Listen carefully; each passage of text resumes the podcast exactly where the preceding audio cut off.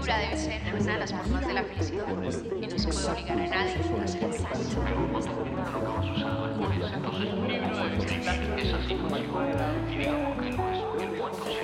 Y a mí la, la cosa más importante que me ha pasado en la vida ha sido aprender a leer una pizca de exageración en esa frase.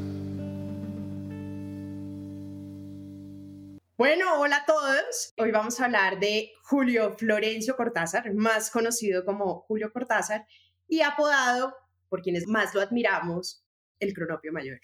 Julio Cortázar fue cuentuista, traductor, escritor, ha sido tal vez uno de los miembros más importantes de la literatura latinoamericana, muy importante para la cultura lectora, en general porque replanteó y revolucionó no solamente la forma de escribir, sino la forma de leer.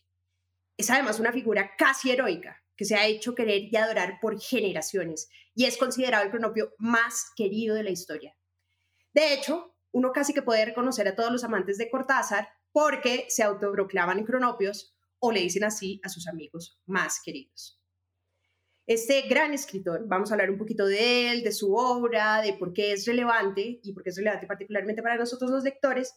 Era un joven, desde muy joven, muy introvertido, bastante enfermizo el muchacho y bastante solitario.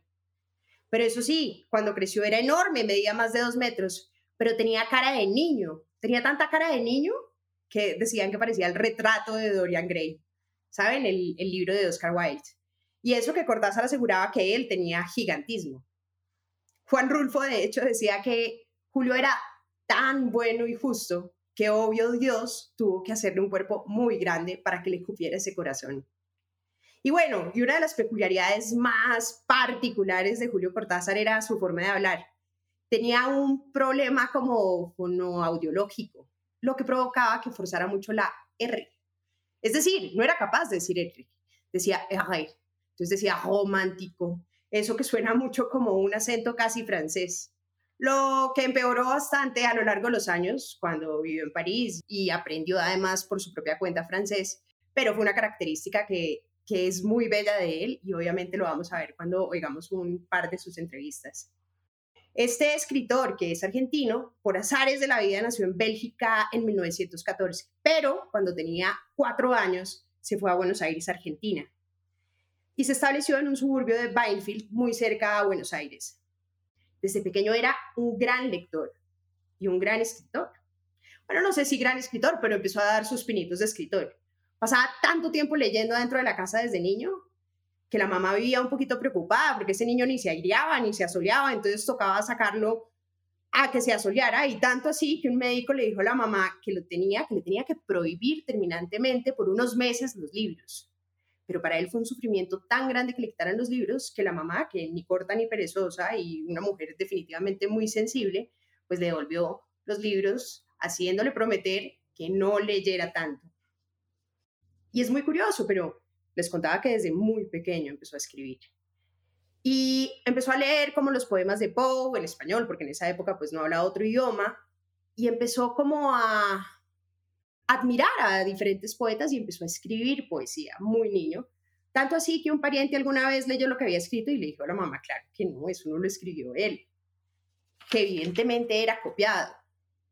Y una vez la mamá fue y le preguntó a Julio que si él había escrito esos poemas, que si no los había plagiado, para él fue tan triste que su madre pudiera dudar de él, de quien tenía confianza, que eso fue un dolor de niño impresionante, tanto así que considero que era uno de los golpes más grandes de la vida y fue como la revelación de la muerte, dijo alguna vez, porque se dio cuenta que todo era relativo, que todo era precario y ahí descubrió como que el mundo no era perfecto.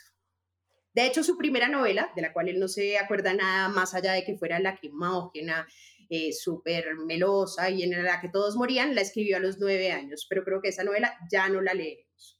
Julio Cortázar es considerado el prólogo del boom de la literatura hispanoamericana, junto con otros escritores de la región como Gabriel García Márquez, Carlos Fuentes y Mario Vargas Llosa. ¿Qué, ¿Qué era el boom? Bueno, el boom fue un movimiento literario de la década de los 60, en el que se retaron casi todos los cánones y convencionalismos tradicionales, y fue la literatura latinoamericana que llegó por primera vez de manera representativa a Europa a dar a conocer otros puntos de vista, puntos de vista que representaban nuestro continente. Evidentemente en América Latina en los 60 estaban pasando muchas cosas, situaciones políticas y sociales diferentes que influyeron en todas las obras del boom. Y es que antes no podemos olvidar que los escritores solamente miraban como referente a Europa y leían era Jean-Paul Sartre, leían a Faulkner, leían a Hemingway, leían a Green, pero nunca habían tenido como referentes otros escritores latinoamericanos. De hecho, a Cortázar siempre le molestó la palabra boom, porque no podía creer que le pusieran una palabra angloparlante a un movimiento latinoamericano.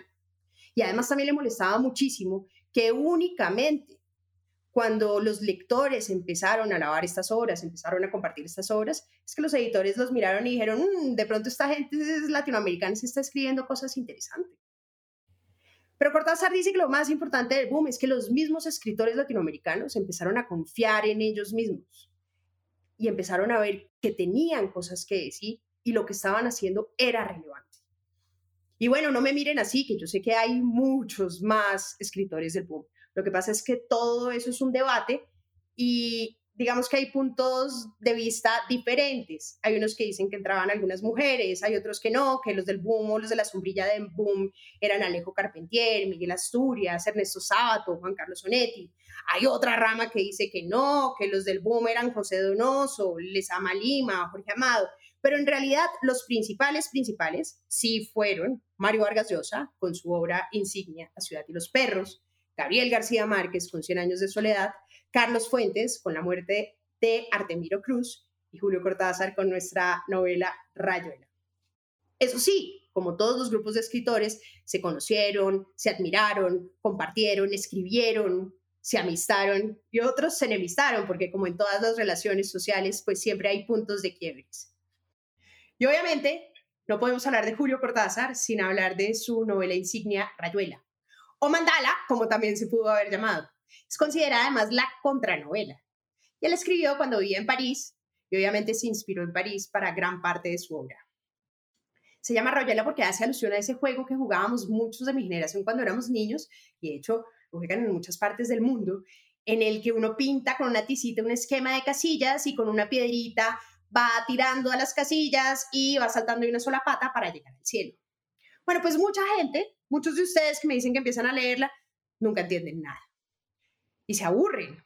Y es que además les voy a decir, hasta Cortázar decía que era una novela casi imposible de leer, porque es una novela además hiper particular. Y es que evidentemente para leer a Rayuela hay que aprender a jugar. Porque Rayuela es un juguete hiper sofisticado, como son todos los textos de Cortázar. Dice Vargas Llosa, juega el autor, juega el narrador, juegan los personajes, juega el lector. Y bueno, ¿y por qué escoge además ese título? Oigamos al mismo Julio. A mí se me ocurrió, y sé muy bien que era una cosa eh, difícil, realmente muy, muy difícil, eh, escribir intentar escribir un libro en donde el lector, en vez de leer la novela así consecutivamente, tuviera en primer lugar diferentes opciones, lo cual lo situaba ya casi en un pie de igualdad con el autor, porque el autor también había tomado diferentes opciones al escribir el libro. Posibilidad de elecciones, de dejar de, dejar de lado una parte del libro y leer otra o leerla en otro orden y crearse un, mundo en el cual él desempeñaba un papel activo y no pasivo. Eh, yo sé muy bien que en la práctica eso no corresponde exactamente con, mis deseos, digamos, teóricos, porque finalmente los lectores de Rayuela eh, la han aceptado en su conjunto como un libro y en ese sentido es una novela como cualquier otra pero también sé que muchos de esos lectores han sentido que se les reclamaba una, una participación mucho más activa, eh, que es lo que yo llamo en el libro el, lector cómplice. ¿Qué tal esa belleza de Erhay, no? Hiper romántica. Bueno, y obviamente no podía escoger un mejor título porque es un juego y es una diversión que determina la obra y al lector. Y obviamente una de las preguntas que más me hacen, porque yo creo que es la cosa más difícil del mundo, es entender cómo diablos se lee Rayuela. Bueno, Rayuela tiene tres formas de leerse. Hay una lectura, la lectura tradicional de costumbre, que es la lectura lineal. Es decir, usted coge la novela y arranca el capítulo 1 al 56 seguido y ahí conoce una historia. O hay una segunda forma de leer Rayuela, que es con un tablero de dirección. En la tercera, cuarta página, dependiendo de la edición, uno establece un número definido de capítulos que arranca del 73 al 131, saltando de uno a otro. Y aunque no lo crean, eso también forma una historia.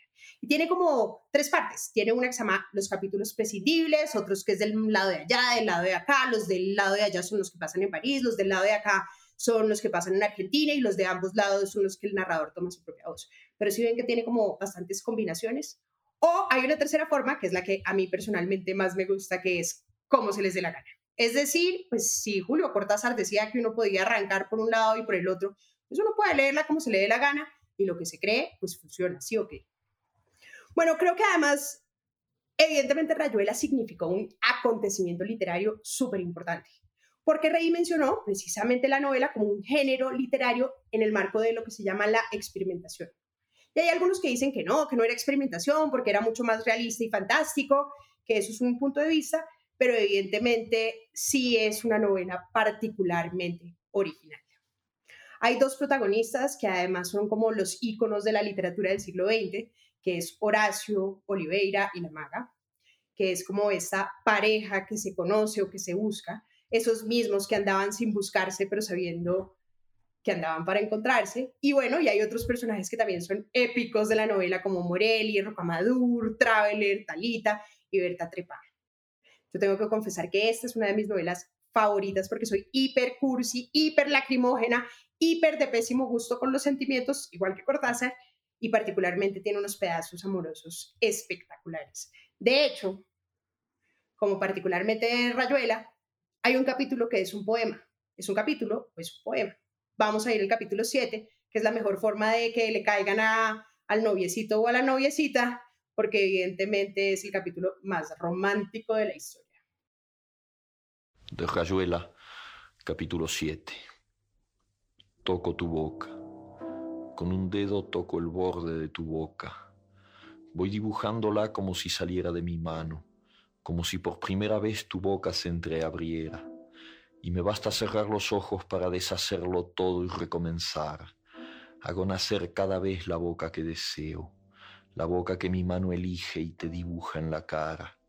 Una boca elegida entre todas, con soberana libertad elegida por mí para dibujarla con mi mano en tu cara y que por un azar que no busco comprender coincide exactamente con tu boca que sonríe por debajo de la que mi mano te dibuja. Me miras, de cerca me miras, cada vez más de cerca, y entonces jugamos al cíclope nos miramos cada vez más de cerca y los ojos se agrandan, se acercan entre sí, se superponen y los cíclopes se miran, respirando confundidos. Las bocas se encuentran y luchan tibiamente, mordiéndose con los labios, apoyando apenas la lengua en los dientes, jugando en sus recintos donde un aire pesado va y viene con un perfume viejo y un silencio. Entonces mis manos buscan hundirse en tu pelo, acariciar lentamente la profundidad de tu pelo mientras nos besamos, como si tuviéramos la boca llena de flores o de peces, de movimientos vivos, de fragancia oscura. Y si nos mordemos el dolor es dulce, y si nos ahogamos en un breve y terrible absorber simultáneo del aliento, esa instantánea muerte es bella, y hay una sola saliva y un solo sabor a fruta madura. Y yo te siento temblar contra mí como una luna en el agua. Ahí vimos el capítulo 7, leído por Cortázar, que es romántico. Qué belleza de capítulo, ¿ah? En la voz de su propio autor. Y hay un dato coctelero sobre este capítulo que vale la pena compartir. ¿Se acuerdan de esa canción que uno oía en la miniteca de Juan Luis Guerra de Burbujas de Amor? Esa de quisiera ser un pez para tocar mi nariz en tu pecera. Pero yo no la canto porque tengo voz de tarro. Pero esa canción fue inspirada en Rayuela, no solamente por este capítulo 7, sino porque hay un capítulo, que creo que es el 25 tal vez, en que la maga, la protagonista, le dice a un personaje, ¿quién sabe? dijo la maga. A mí me parece que los peces ya no quieren salir de la pecera, casi nunca tocan el vidrio con la nariz. Y ahí muestra un poquito la influencia, ¿no? Que ha tenido además Juan Luis Guerra con gran parte de la literatura. Y como en todas las bellas artes, pues todo siempre se toca. Y como para darles un coma diabético, ya que estamos en plena cursilería, no voy a pasar de agache este parrafito del capítulo 93 que se los voy a leer yo. Lo que mucha gente llama amar consiste en elegir una mujer y casarse con ella. La eligen, te lo juro, los he visto, como si se pudiera elegir en el amor, como si no fuera un rayo que te parte los huesos y te deja estanqueado en la mitad del patio. Vos dirás que la eligen porque la aman. Yo creo que es al verse. A Beatriz no se la elige, a Julieta no se la elige. Vos no elegís la lluvia que te va a calar hasta los huesos cuando salís de un concierto. ¿Qué tal la belleza? Ah? La mejor definición del amor que he oído. Y yo les tengo que decir que a mí me gustan tanto estos personajes de Rayuela que mis cuatro perros, tengo puros retrievers, cuatro hijos, con perdón del Papa Francisco, están inspirados en personajes de Rayuela. Tengo uno que se llama Julio Cortázar, tengo otro que se llama Berta Trepá, tengo otro que se llama La Mega y Oliveira. Entonces ya sabrán pues el nivel de fanatismo. Pero evidentemente yo también como lectora sé que no es una novela fácil para leer, porque es muy bizarra de su construcción y además muestra el mundo cultural enorme de Julio Cortázar. O sea, Julio Cortázar devoraba casi todo lo que había, era un melómano impresionante, era un conocedor impresionante y todo ese conocimiento cultural se transmite en Rayuela. Rayuela está plagada de referencias de pinturas, de libros, de canciones y por supuesto de autores. De hecho, la maga y Oliveira tienen un club que se llama el Club de la Serpiente y es donde se reúnen a hablar con los amigos, a oír jazz, emborracharse, a discutir sobre filosofía, sobre arte, sobre música. Y pues obviamente si uno no tiene contexto de todos estos elementos, pues evidentemente se pierde la mitad de la conversación. Por eso yo creo que es mejor cuando uno va a leer Rayuela de pronto conseguirse una edición así, con pie de página, como para que a uno le explique la ignorancia, porque todos somos súper ignorantes en este sentido. Entonces, pues uno, mm, ¿quién será este man? Busca el pie de página y lo busca. Entonces, creo que la edición conmemorativa de la RAE tiene todos estos pie de páginas, pero échenle ojos si la piensan volver a leer. Y uno de los elementos que además me parece hiper interesante es el jazz. El jazz, ustedes no sé si lo saben, Julio Cortázar era trompetista y era el melómano, pero un aficionado total del jazz. El jazz además era súper importante en el escenario bohemio de París en estos 60. Tanto así, y es tan presente el jazz en Rayuela, que hay un libro dedicado al jazz y al blues que aparece en Rayuela que se llama Jazzuela. Porque miren, del capítulo 10 al 18 que está concentrado además en las actividades del Club de la Serpiente, aparecen Duke Ellington, Louis Armstrong, Dizzy, Jerry Roll, todos esos personajes que evidentemente son saxofonistas y trompetistas, yo tampoco los conozco a todos, solo a Louis Armstrong porque tampoco soy tan ignorante, pero evidentemente son nombres que uno ha oído y que es muy interesante también darle ese componente, digamos, musical o melómano. Para Cortázar, además, el jazz representaba la improvisación, ¿no? Y casi y como le gustaba jugar tanto con la literatura y como le gustaba también particularmente jugar tanto con esta novela, pues ese jazz era importante porque simbolizaba la libertad, simbolizaba la espontaneidad, la negación de cualquier estructura y ese swing, ese swing. De hecho, él decía que el jazz le enseñó la sensibilidad al swing, el ritmo al estilo de escribir. Para mí las frases con swing, como lo deben tener los finales de los cuentos. Vamos a ver lo que dice Julio Cortázar sobre el jazz y por qué es importante para su escritura. Considerado como poco literario por quienes tienen de la literatura exactamente la idea que no tengo yo, es decir, una idea selectiva, una idea clasista, como se dice en el plano político, ¿no? O sea que la literatura tiene temas que se pueden tratar temas que no se pueden tratar, bueno, tú sabes que eso es un problema liquidado y no, no hay para qué hablar más, porque cualquiera de los que, que hablan en este momento no, o no, no, se escuchan en este momento lo saben de sobra. Eh, el jazz es para mí la música en general y el jazz en particular es una especie de, de, presencia continua, incluso en lo que yo escribo. Tú sabes muy bien que, que lo he dicho además. mi, mi, mi trabajo de escritor se da de una manera en donde hay una especie de ritmo que no tiene nada que ver con la rima y con las aliteraciones. Y, no, no, no, no. Es una especie de, de, latido, ¿no? de swing, como dicen los hombres de jazz, una especie de ritmo que si no está en lo que yo hago, eh, es para mí la prueba de que no sirve y hay que tirarlo y, y volver. Claro, y es que él decía que si él no sentía ese mismo swing cuando escribía, más allá de las normas gramáticas, más allá de la forma, si él no sentía ese swing, él se daba cuenta que su texto no existía. Y es que para Cortázar, evidentemente esa parte creativa era absolutamente relevante. Hay otra cosa que es fundamental y es que el arte fue súper influyente para Julio, particularmente el surrealismo. Cortázar admiraba mucho a Salvador Dalí, que fue este surrealista del cuadro más famoso que son estos relojes derritiéndose en un desierto que se llama La persistencia de la memoria, pero también era muy fanático de Max Ernst y el precursor André Breton, que fue el primero que escribió este manifiesto surrealista. ¿Qué era lo que decía el manifiesto surrealista? El manifiesto hablaba de ese pensamiento automático, es decir, uno no puede construir un pensamiento de forma coordinada que busque un fin último, sino que el pensamiento debe ser automático sin ninguna intervención de la razón ajeno de las preocupaciones morales, ajeno de las preocupaciones estéticas, y evidentemente ese surrealismo le permite a Julio crear también literariamente. De hecho, una amiga me contaba que se considera que Julio Cortázar también hizo parte del Ulipo, que era como, sí, como un taller de la literatura potencial que también buscaba esas libertades en la forma de escribir. Y es esa misma creación desde la misma literatura misma. En Rayuela, por ejemplo, hay varios elementos fundamentales. Por ejemplo, hay una parte donde Rayuela, donde Oliveira, perdón, se da cuenta que los objetos palpitan, sienten, están dotados de poder. Hay una parte donde dice, mi diálogo verdadero es con este jarrito verde. O también decía que cuando tenía hambre, Oliveira agarró un pan para cortar una tajada, entonces oyó que el pan lloraba. Imagínense la belleza de un pan llorando, pero eso es como un realismo, surrealismo absoluto. Y de hecho en el capítulo primero hay una de las partes más bonitas, que está muy asociada además con ese pensamiento automático del gran cronopio, y es cuando Oliveira va caminando con la maga y dice que encuentra un paraguas, y era un paraguas mojado que se cierra. Entonces evoca aquel paraguas viejo, algo roto que la maga encontró en la Place de Concorde, y luego, en una tarde de lluvia, con la tela desgarrada y el armazón arruinado, fue finalmente enterrado.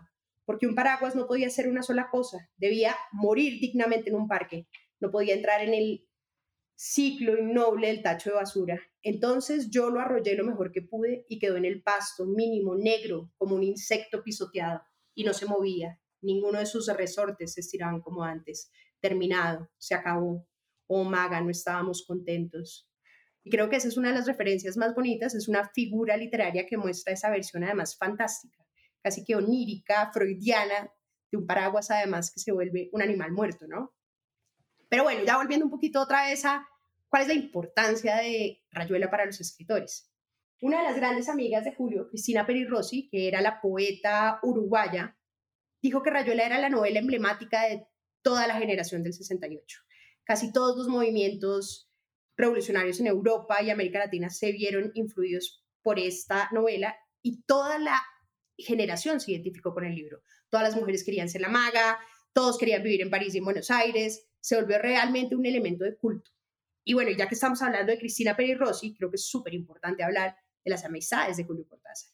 Julio Cortázar prefería siempre más a las chicas que a los chicos, se entendía mejor con las mujeres y tuvo grandes amigas escritoras, entre esas Alejandra Pizarnik, que es la poeta argentina, con quien se estuvo unas cartas y se compartió siempre muchísima poesía y fueron muy importantes el uno para el otro. Eid Aron, que no sé si saben, es una editora alemana, escritora alemana, que es además la musa de la maga. Es decir, en ella se inspiró el personaje de la maga. Y Aurora Bernardés, que fue además pareja muchos años de Julio Cortázar. Y de hecho es quien tiene hoy en día todos los, o es la responsable de conservar el legado de Julio Cortázar. Y ¿por qué es importante además Cristina? Porque además, como para todos los escritores, las personas que los rodean son musas importantes que influyen en su obra. Cristina no es muy conocida en Colombia, pero es una poeta maravillosa. Y como les contaba, fue una amiga entrañable de Julio, pero además Julio está perdidamente enamorado de Cristina. El problema es que Cristina era gay, abiertamente gay, entonces le paraba cero bolas. Pero Julio le escribió la poesía romántica más bonita que se puedan imaginar. Le escribió una serie que se llamaba Cinco Poemas para Cris, otra serie que se llamaba Otros Cinco Poemas para Cris y otra serie que se llamaba Cinco Últimos Poemas para Cris. Sí, yo sé que me estoy repitiendo, pero es que así se llaman. ¿Qué hacemos? Les voy a leer un parrafito de uno de sus poemas para que vean lo bonito. Creo que no te quiero, que solamente quiero la imposibilidad tan obvia de quererte, como la mano izquierda enamorada de ese guante que vive en la mano derecha. Obviamente, sobre la imposibilidad del amor. Y hay otro párrafo que me parece divino, otro versito que me parece divino que le escribió Julio, y es, no te voy a cansar con poemas, digamos que te dije nubes, tijeras, barriletes, lápices, y acaso alguna vez sonreíste. Qué tristeza, a uno se le rompe el corazón y todo. Es que creo que además la buena poesía amorosa siempre viene de una buena tusa, si no, preguntémosle a Shakira. Bueno, Cortázar era un gran poeta. Lo que pasa es que él realmente era tan autocrítico que destruyó casi toda su poesía. Hay muy pocos poemas que sobrevivieron. Y particularmente a mí me parece que los mejores poemas son los que le escribió a Cristina. Claro que a él también influyó mucho uno de los grandes poetas, y es Pedro Salinas, el poeta español, de quien de hecho él escribió un pequeño, pues más que escribió, escogió la mejor poesía, hizo una antología de poemas tiene uno de los prólogos más lindos escritos por Julio Cortázar. Ya cerrando un poquito este tema y entrando a otro de los temas fundamentales de Julio Cortázar es hablar de los cuentos. Sí, yo sé que hay que hablar de los cuentos porque son épicos, muy importante, influenciado por Poe, por Borges, por varios autores, los cuentos son considerados fantásticos y realistas. A Julio, que le fascinaba el boxeo, tenía una frase que decía, la novela siempre gana por puntos, mientras que el cuento gana por nocaut. Y hay varios cuentos, yo no los he leído todos, pero he leído una gran mayoría que vale la pena leer. Por ejemplo, está Las babas del diablo, que es un cuento rarísimo, donde un fotógrafo ve a una pareja, pero no sabe si es pareja porque él es muy joven y ella está un poco mayor, pero no sabe si son pareja o cuál es la relación entre ellos, si les toma una foto, pero entonces uno ya no sabe si la escena está en la foto o está dentro del universo, los universos se, se, se, entreponen, las narraciones se entreponen, es solladísimo, solladísimo, solladísimo, pero es espectacular. De hecho, eh, Miguel Ángelo Antonioni, que es un director de cine, se inspiró en este cuento para hacer su película Blow Up. Claro, es una interpretación, digamos, muy libre, pero finalmente es una de las grandes películas. Y hay otra, otro cuento que también inspiró a una película de Jean-Luc Godard que se llama Weekend, que es la autopista del sur que es, de, es, también solladísimo porque está en un embotellamiento en una autopista entre la Fontainebleau y París y son un montón de carros y uno nunca sabe cuáles son los nombres de los personajes, pero sabe que es la pelirroja del Peugeot 203 o el moreno del Peugeot 404 y el Citroën, y esta gente desesperada en un embotellamiento, pasan días y días desesperadas, y es toda la historia que pasa en una autopista, y es absolutamente sensacional. Y bueno, y uno de mis favoritos, que sí que vale la pena leerlo, es Casa Tomada.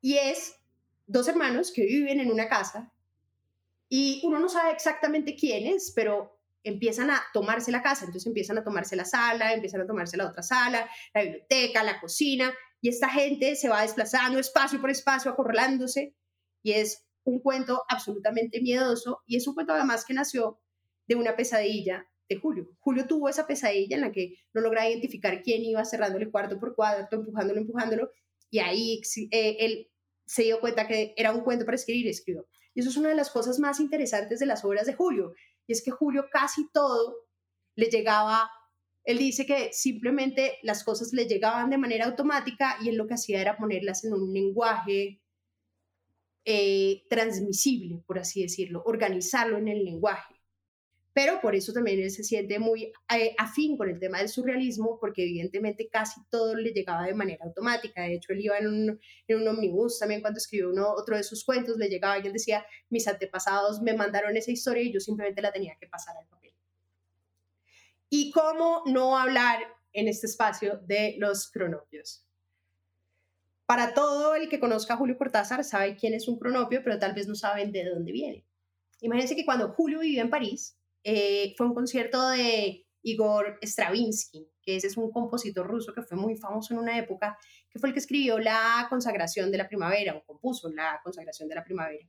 Y en el Teatro de los Campos Elíseos de Champs-Élysées, él estaba sentado en el intermedio y mientras la mayor parte de las personas estaban desocupando el lugar, él tuvo de golpe como una sensación de que había unos personajes indefinibles en el aire. Literalmente, él sintió una especie de globos de color verde, muy cómicos, muy divertidos, muy amigos, que circulaban y tenían por nombre de cronopios. O sea, le llegaron así, literal, por osmosis. Pero la primera vez en realidad que aparecen los cronopios en la obra literaria es en un artículo que escribió en Buenos Aires Literaria, que también comentaba un concierto de Louis Armstrong en París, que tituló Luis, enormísimo cronopio, y de hecho tanto Luis como el público eran cronopios y empiezan a hacer las primeras descripciones. Pero las mejores definiciones de los cronopios está en su libro Historias y cronopios y famas, en ese que también están todos los manuales de instrucciones para llorar, para subir una escalera, para, para darle cuerda al reloj. Y ahí es donde uno empieza a entender más o menos cuáles son las características de estos personajes, porque hay tres personajes específicos en este mundo de Julio Cortázar. Obviamente están los cronopios, hay otros personajes que son como antagonistas de los cronopios, que son las famas, y hay otros terceros que son las esperanzas. Y uno empieza a entender cómo cuáles son las características de estos personajes únicamente cuando lee los cuentos y entiende la personalidad, la significación de las acciones y la forma de comportarse, y uno casi que empieza a clasificar estos personajes que tienen características humanas y no tanto, porque creo que no podrían entrar tampoco en esta categoría. Vamos a leer uno de los cuentos que está en Cronopios y Famas, que nos habla un poquito de cómo identificar la diferencia entre las famas y los cronopios. Se llama Conservación de los Recuerdos. Las famas, para conservar sus recuerdos, proceden a embalsamarlos en la siguiente forma. Luego de fijado el recuerdo con pelos y señales, lo envuelven de pies a cabeza en una sábana negra y lo colocan parado contra la pared con un cartelito que dice Excursión a Quilmes o Frank Sinatra. Los cronopios, en cambio, esos seres desordenados y tibios, dejan los recuerdos sueltos por la casa, entre alegres gritos, y ellos andan por medio y medio, corriendo, uno lo acarician con suavidad y dicen no vayas a lastimarte, y también cuidado con los escalones. Y por eso es que las casas de las famas son ordenadas y silenciosas, mientras en las de los cronopios hay gran bulla y puertas que golpean. Los vecinos se quejan siempre de los cronopios y los famas mueven la cabeza comprensivamente y van a ver si las etiquetas están todas en su sitio. Es una belleza, pero ahí uno sí que alcanza a identificar casi esas características, como les decía ahorita. Los cronopios son seres alegres, de conductas de poetas, apasionados, que no se preocupan tanto por las formalidades ni por los recatos. En cambio, los famas, pues para Cortázar son como todos aquellos que tienen como que defienden ese orden formal, como los gerentes de bancos, los presidentes de las compañías. Y les quiero decir, si un lector a ustedes les dice fama, o sea, si alguien les dice fama, tómenselo como un insulto porque lo es. Y si les dicen cronopio, tómenselo como un halago porque también lo es. Y bueno, y aunque no hablamos acá de las esperanzas o no hemos leído nada de las esperanzas, lo que pasa es que las esperanzas son como seres intermedios que no tienen tanto carácter y más bien están sometidos a la influencia de los cronopios y las famas, pero también son un personaje épico del cual hay que aprender. Y bueno, por último, vamos a cerrar con el último cuento que se llama Preámbulo a las instrucciones para dar cuerda al reloj, que también muestra esa genialidad de Julio y que también hace parte de este pequeño librito que vale la pena tener. Piensa en esto. Cuando te regalan un reloj, te regalan un pequeño infierno florido, una cadena de rosas, un calabozo de aire. No te dan solamente el reloj, que los cumplas muy felices y esperamos que te dure porque es de buena marca, suiza, con ancora de rubíes. No te regalan solamente ese menudo picapedrero que te atarás a la muñeca y paseará contigo. Te regalan, no lo saben, lo terrible es que no lo saben. Te regalan un pedazo frágil y precario de ti mismo, algo que es tuyo pero no es de tu cuerpo, que hay que atar a tu cuerpo con su correa como un bracito desesperado colgándose de tu muñeca. Te regalan la necesidad de darle cuerda todos los días, la obligación de darle cuerda para que te siga haciendo un reloj. Te regalan la obsesión de atender la hora exacta en las vitrinas de la joyería, en el anuncio por la radio, en el servicio telefónico. Te regalan el miedo de perderlo, de que te lo roben, de que se te caiga al suelo y se rompa. Te regalan su marca y la seguridad de que es una marca mejor que las otras. Te regalan la tendencia de comprar tu reloj con los demás relojes. No te regalan un reloj. Tú eres el regalado. A ti te ofrecen para el cumpleaños del reloj. Es una maravilla de cuento. También de los que más me gustan de Julio. Y creo que en resumidas cuentas, eso es lo importante de haber hecho un pequeño repaso de Julio Cortázar porque es un escritor muy importante para los escritores, porque le enseña a un lector a jugar le enseña a un lector que hay diferentes formas de leer, que hay diferentes formas de acercarse a los textos, pero que particularmente siempre tiene que ser desde el juego y la diversión. Leer tiene que hacernos felices. Y gran parte de eso implica que haya una actitud de lector activa. Lo que llamaba Julio Cortázar un lector cómplice. Pero un lector cómplice que realmente pueda jugar con esas diferentes variables que hay en la literatura y entender que, como decía Ray Bradbury, hay que inyectarse un poquito de ficción para no morir de realidad, pero también para ser bastante feliz con todo lo que podemos encontrar en las letras. Este es un podcast para contagiar el amor por los libros, porque no hay mejor forma de incentivarlo que desde la divulgación. Ser promotor de lectura es un hobby, pero también un reconocimiento y un agradecimiento implícito a aquellas personas que en nuestra vida nos acercaron a los libros.